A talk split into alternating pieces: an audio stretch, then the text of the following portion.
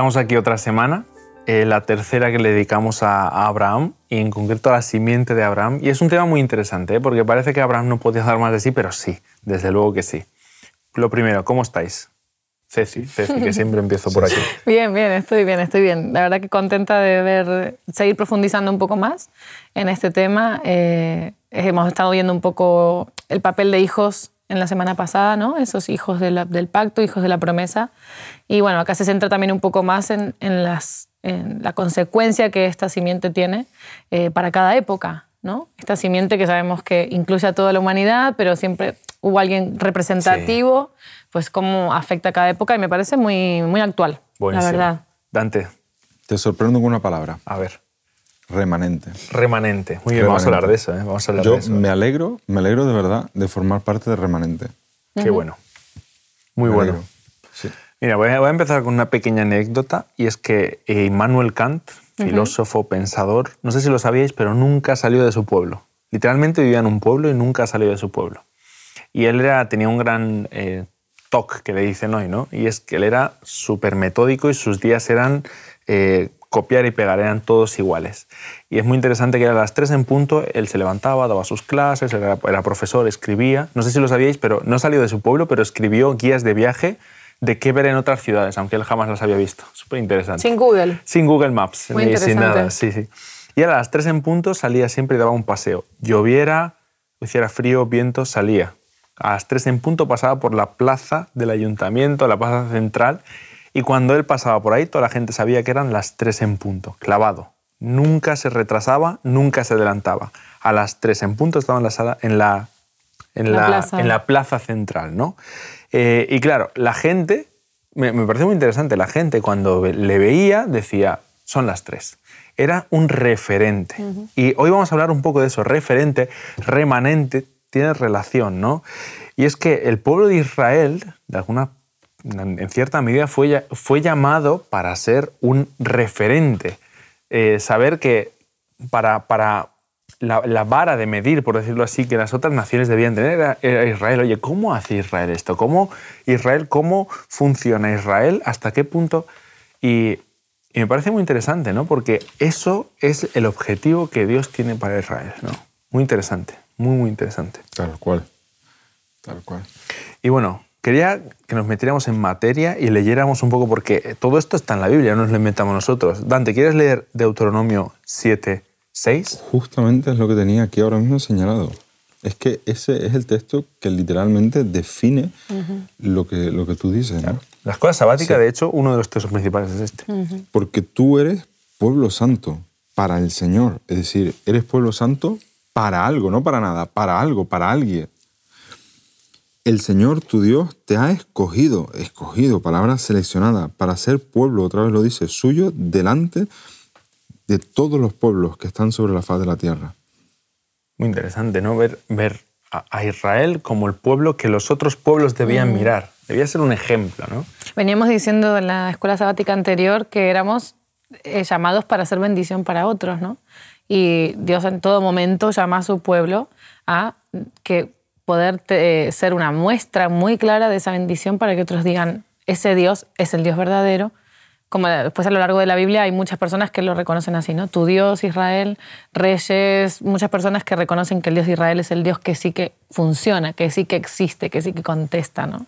Sí. Entonces es muy interesante porque Él nos llama a que esas bendiciones puedan ser en nuestra vida tan manifiestas que otra gente diga, me gusta, quiero eso. La pregunta que se me ocurre es, eh, ¿qué tenía Israel de especial?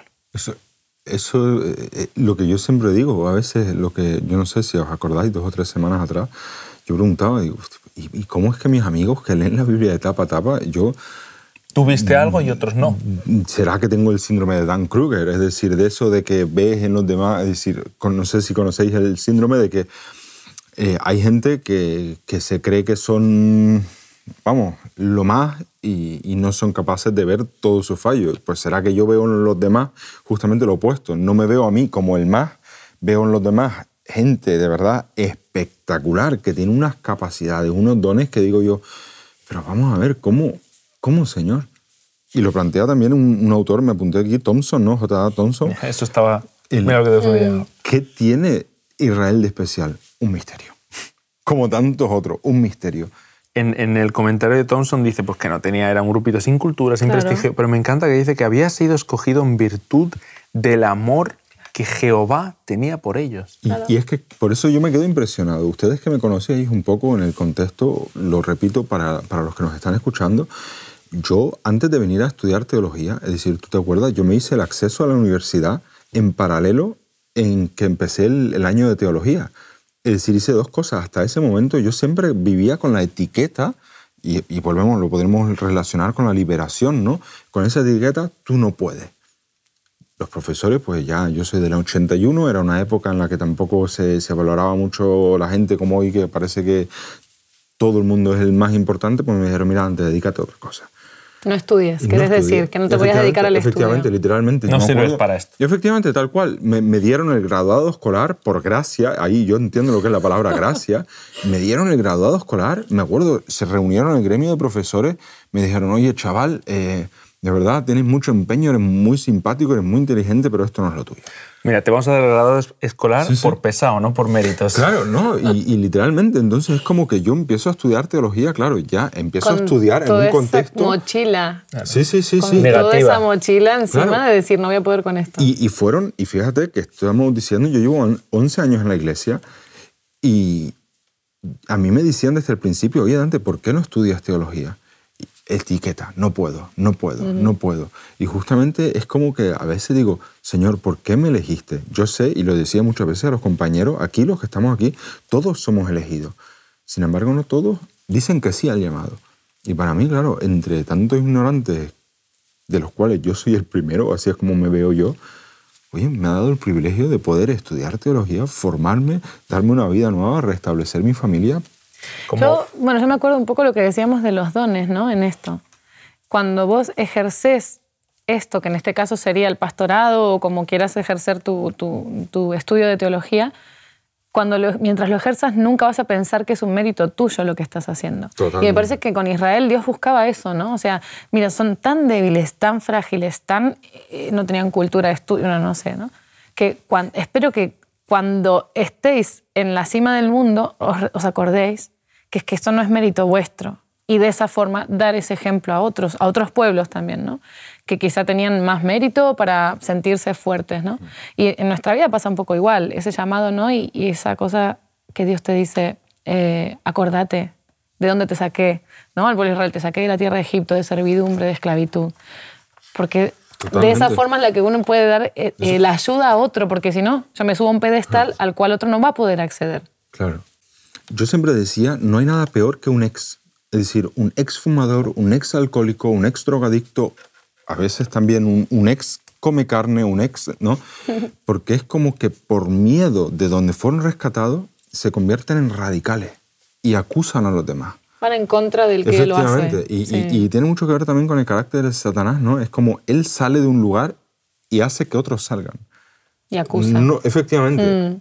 Porque lo que él hace es daño. Él saca a Adán y Eva y les hace daño. Donde Dios quiere reparar, él destruye.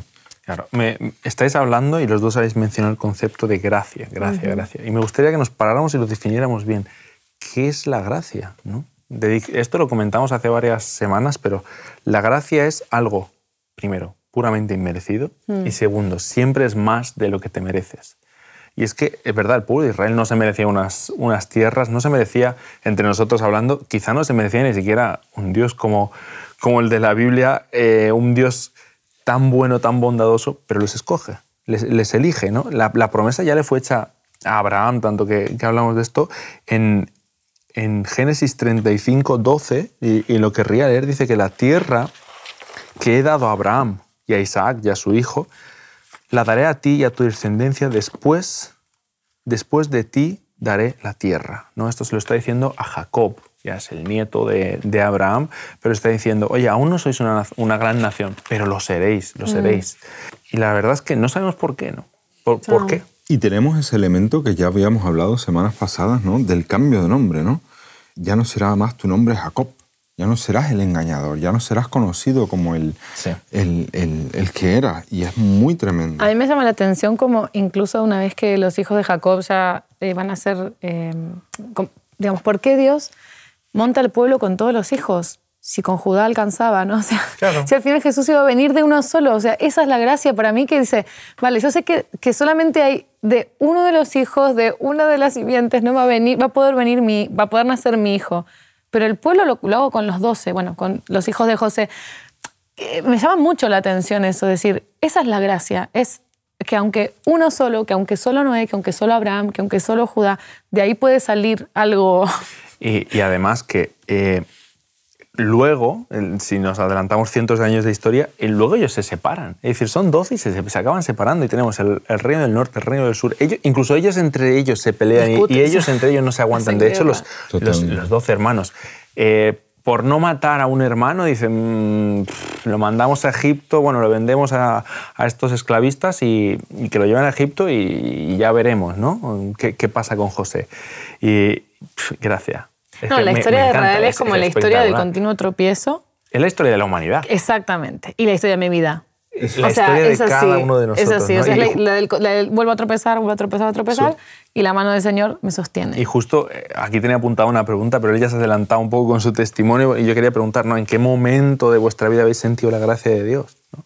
Y, y- y tú ya lo has comentado, pero quiero, quiero ir un punto más allá porque muchas veces la gracia, tristemente, la, la, la limitamos al perdón de pecados y bueno, no lo merezco, pero Dios me lo da. Y es verdad.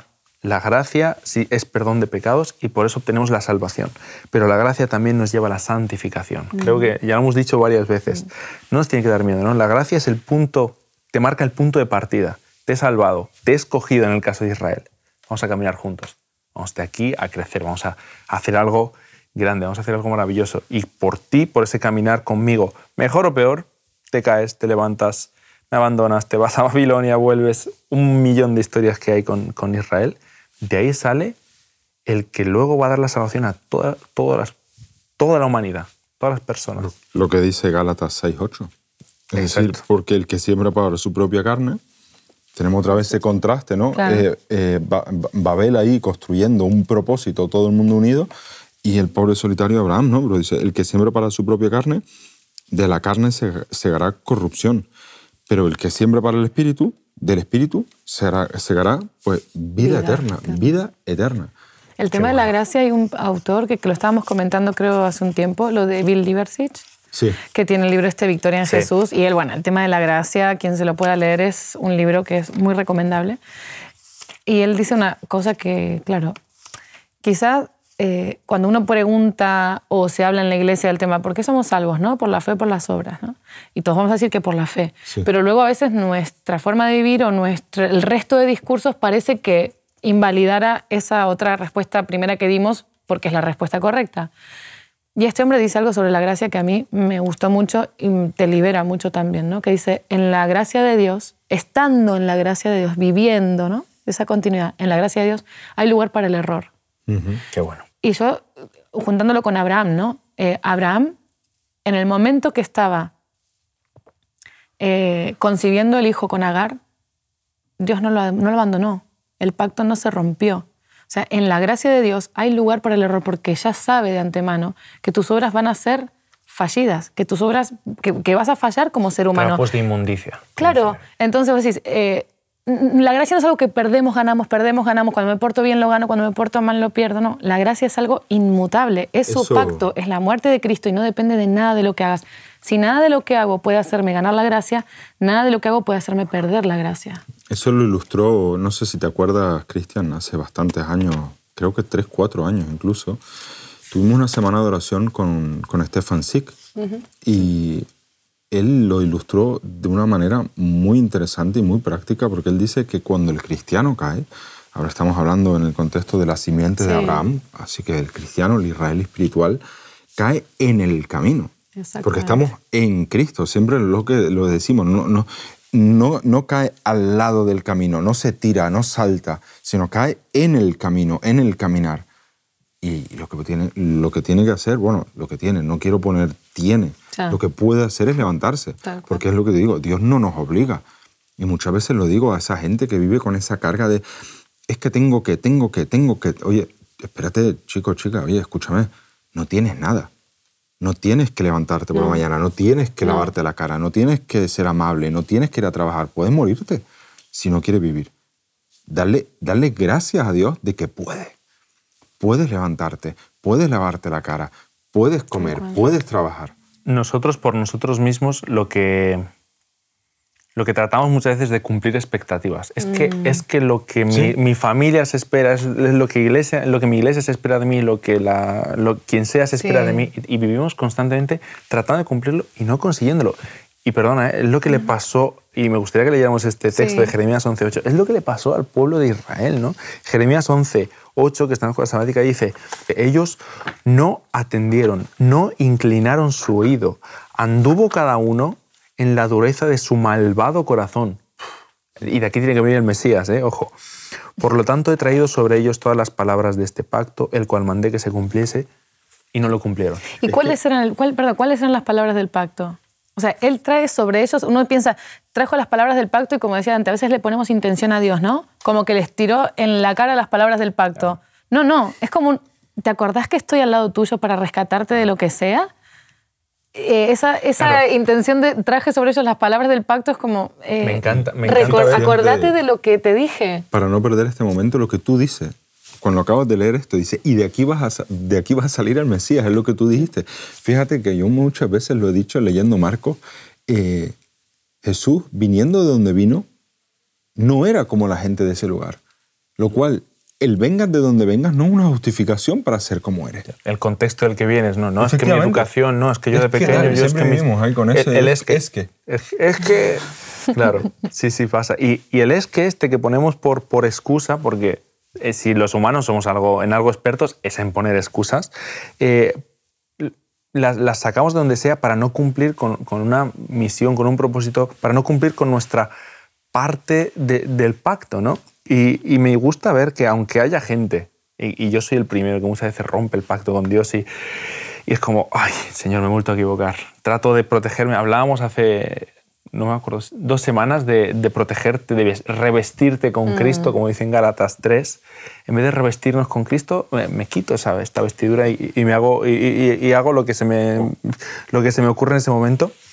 Y, y en este contexto me gustaría que leyéramos eh, Sofonías 3.12 y ver que aunque hay gente como yo, yo el primero que me equivoco, dice que daré en medio de y dejaré en medio de ti, hablándole a Israel, dice, y dejaré en medio de ti un pueblo humilde y pobre, y el cual confiará en el nombre de Jehová.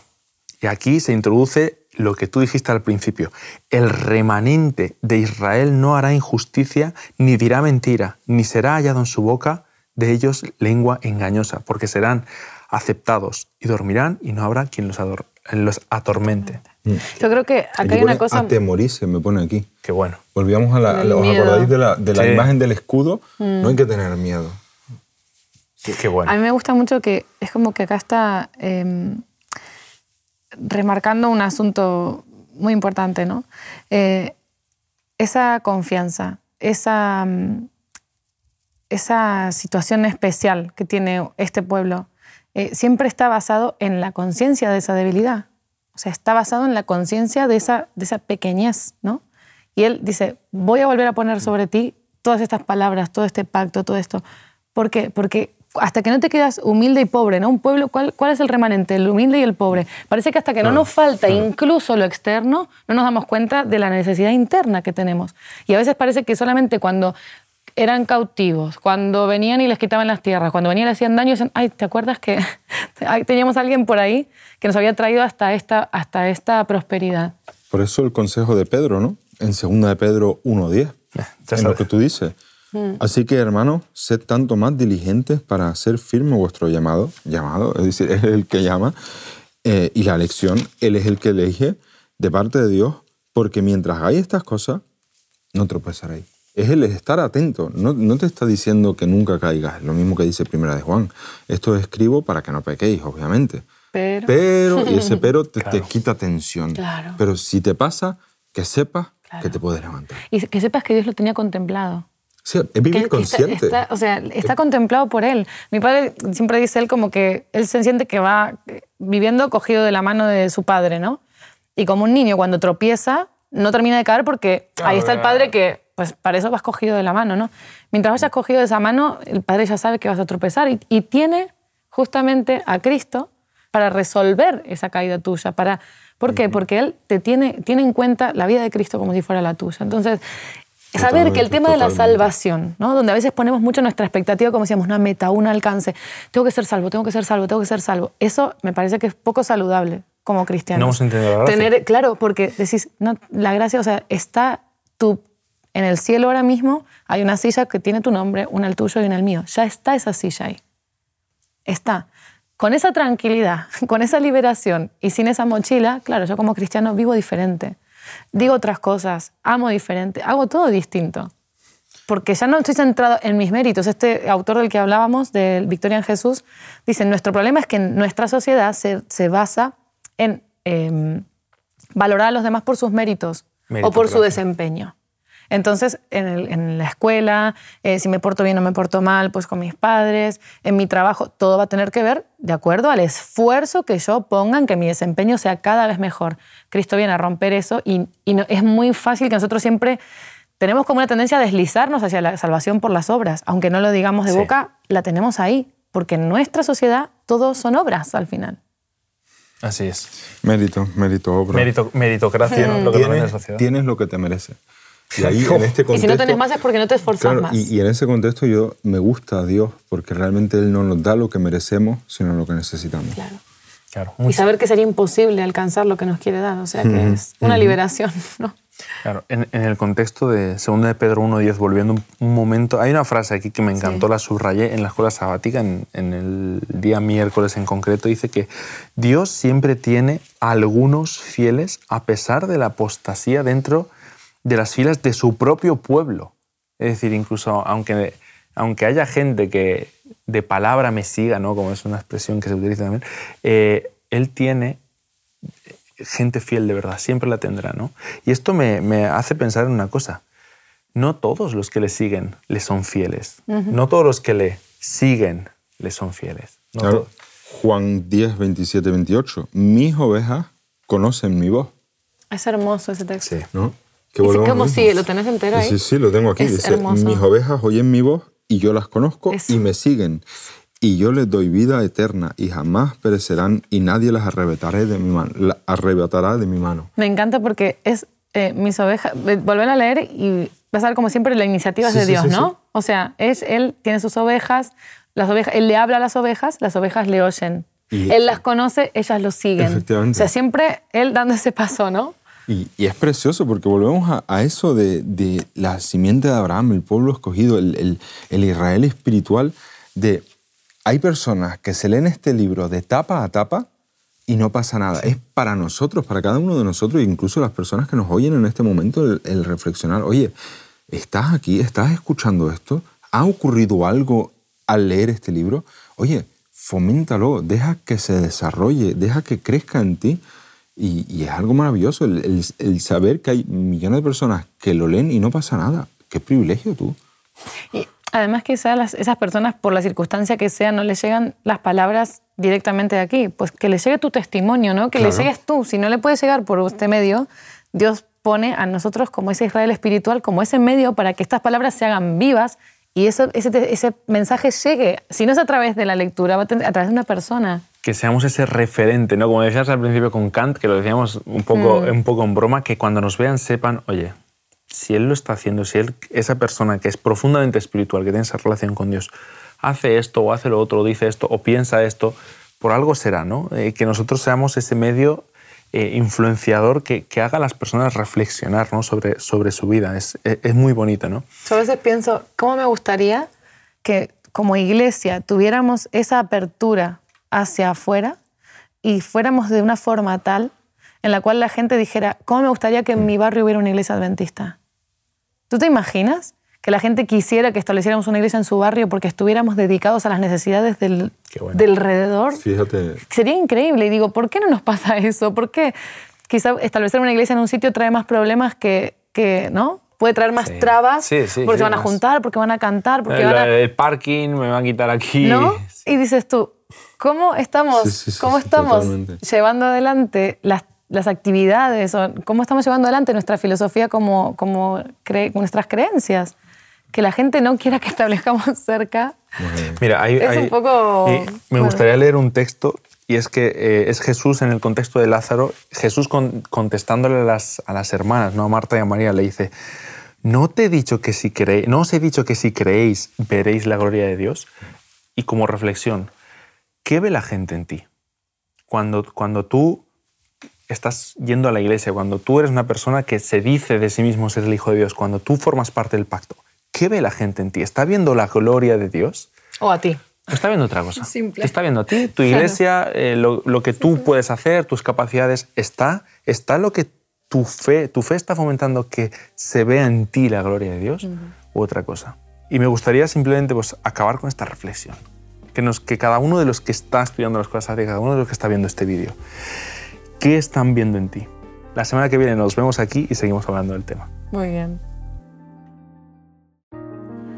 Te invitamos a tener una experiencia más allá del sábado, convirtiéndolo en tu unidad de acción, en una iglesia hogar donde la Biblia, la oración intercesora, la fraternidad y la testificación sean nuestro estilo de vida. Así experimentaremos un poder renovador en la iglesia y también en el cumplimiento de la misión.